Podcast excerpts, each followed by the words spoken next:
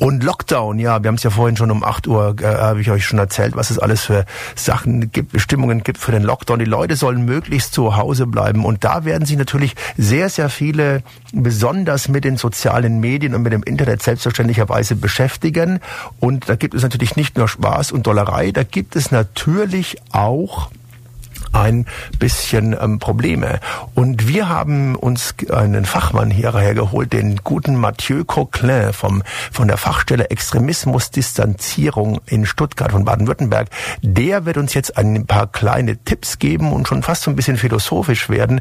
Denn überraschenderweise, seine Gedanken gehen zurück bis auf den guten Sokrates. Also das heißt jetzt, der gute Mathieu Coquelin erzählt euch jetzt in den nächsten vier Minuten ähm, ein bisschen bedachtsam umgehen mit dem Internet Konsum mit den Posts muss alles, was ich sehe, gepostet werden und auch mal das Ganze ein bisschen hinterfragen. Also jetzt äh, Mats ab mit dem guten Mathieu.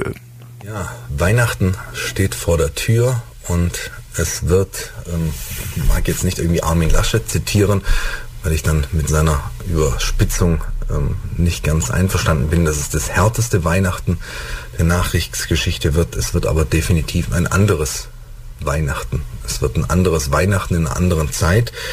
Und ich mag so ein Stück weit daran appellieren, aus der Erfahrung der Arbeit unserer Fachstelle, dass wenn wir viel Zeit wahrscheinlich auch im Internet verbringen werden, viel Zeit in sozialen Medien verbringen werden, wir uns bei dem Teilen von Informationen, uns bei dem Teilen von Posts, von vermeintlichen Nachrichten immer mal wieder darauf besinnen, ähm, ob die Information, die wir teilen, denn tatsächlich so auch stimmt.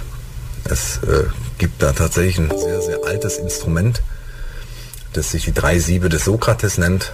Der erste Sieb ist der Sieb der Wahrheit. Also das heißt immer dann zu schauen, wenn uns Informationen ereilen, nicht quasi aus einem schnellen Impuls heraus, weil wir vielleicht erst den Eindruck haben, das könnte wahr sein, weil es sich vielleicht mit der restlichen Weltsicht, die wir ohnehin schon auf Dinge haben, deckt, sondern da vielleicht kritischer ins Feld zu ziehen, zu schauen, woher stammt denn die Information, gibt es da eine verlässliche Quelle dazu, wie positionieren sich andere Medienschaffende zu dem Sachverhalt.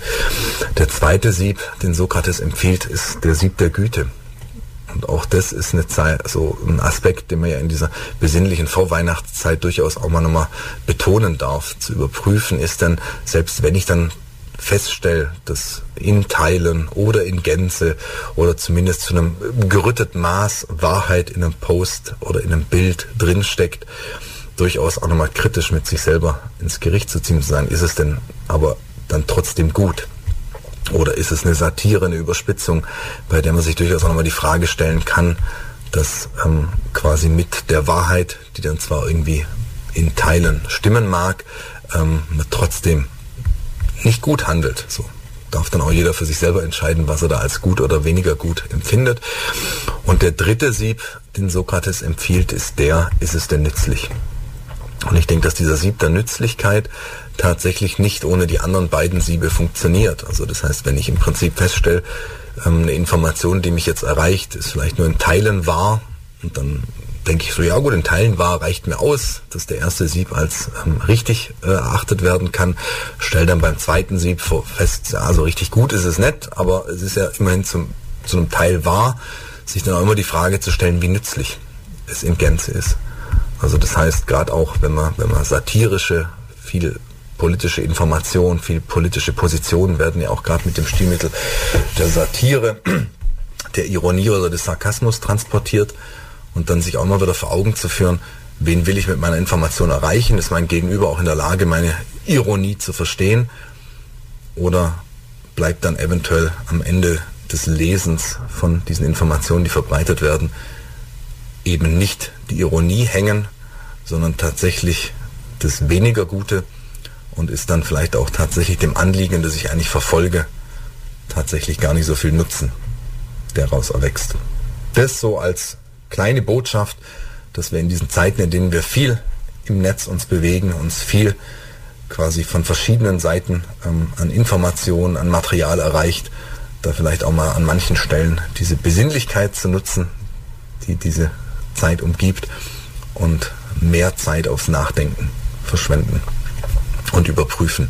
Und wie gesagt, die Siebe des Sokrates finde ich dir tatsächlich immer und nach wie vor eine gute Möglichkeit, eine erste Sortierung vorzunehmen. Frohe Weihnachten.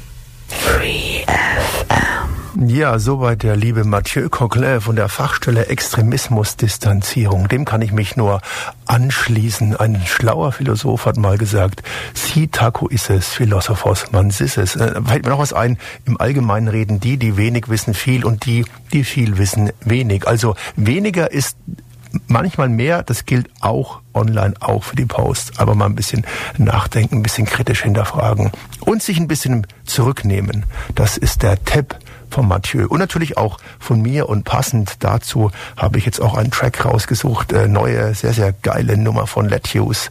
Passt inhaltlich sehr gut. Free.